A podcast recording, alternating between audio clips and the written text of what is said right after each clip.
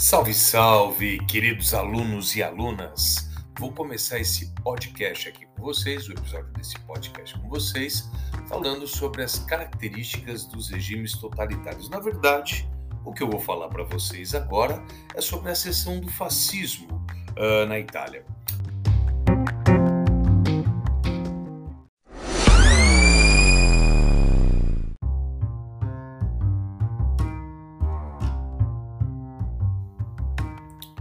Salve, salve, queridos alunos e alunas! Vou começar esse podcast aqui com vocês, o episódio desse podcast com vocês, falando sobre as características dos regimes totalitários. Na verdade, o que eu vou falar para vocês agora é sobre a seção do fascismo uh, na Itália.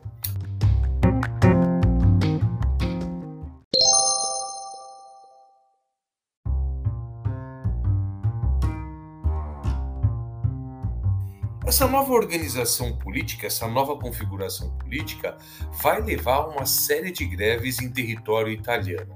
As fábricas na parte norte do país elas são ocupadas e na parte sul do país, os latifúndios, as grandes propriedades de terras, elas foram divididas.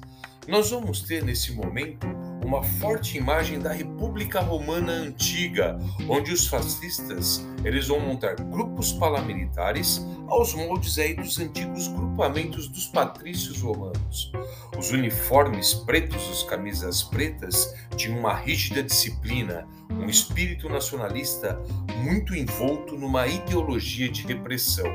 O programa político dos fascistas ele era nacionalista, atacava a classe liberal, os democratas e os anticlericais.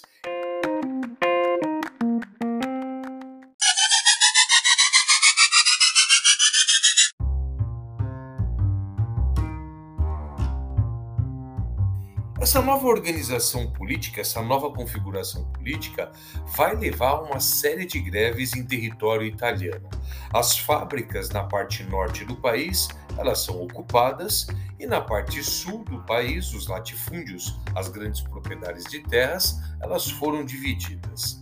Nós vamos ter nesse momento uma forte imagem da República Romana antiga, onde os fascistas eles vão montar grupos paramilitares aos moldes aí dos antigos grupamentos dos patrícios romanos.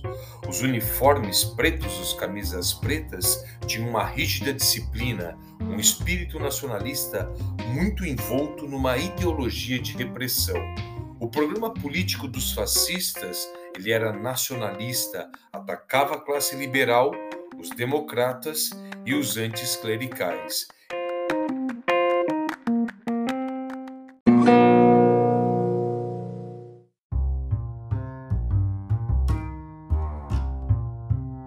exprimia aí os desejos dos mais conservadores das elites tradicionais italianas. Os fascistas vão ganhar o apoio aí dos principais industriais e latifundiários italianos, Benito Mussolini, como grande líder aí do Partido Fascista, vai criar uma organização de grupamentos relacionados aí ao fascismo. Ele vai criar também o Partido Nacional Fascista, o PNF, no ano de 1921. Aos poucos, o movimento fascista ele vai enfraquecendo o movimento operário na Itália, que estava aí vinculado ao socialismo e o anarquismo.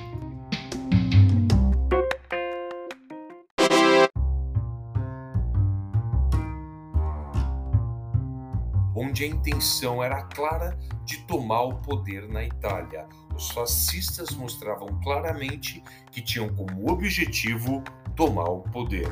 As ruas então foram invadidas na Itália por centenas de militantes fascistas.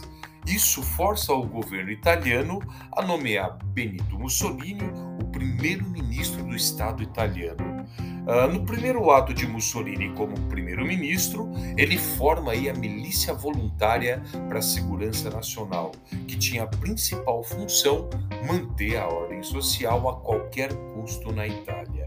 Mussolini também ele vai determinar aí a prisão de vários líderes políticos que se opunham aí aos fascistas. Ele vai colocar na ilegalidade os partidos de oposição e ele vai fechar os principais jornais ligados aí aos grupos socialistas e anarquistas. Bem, queridos alunos, é um episódio curtinho. Estudem e estudem.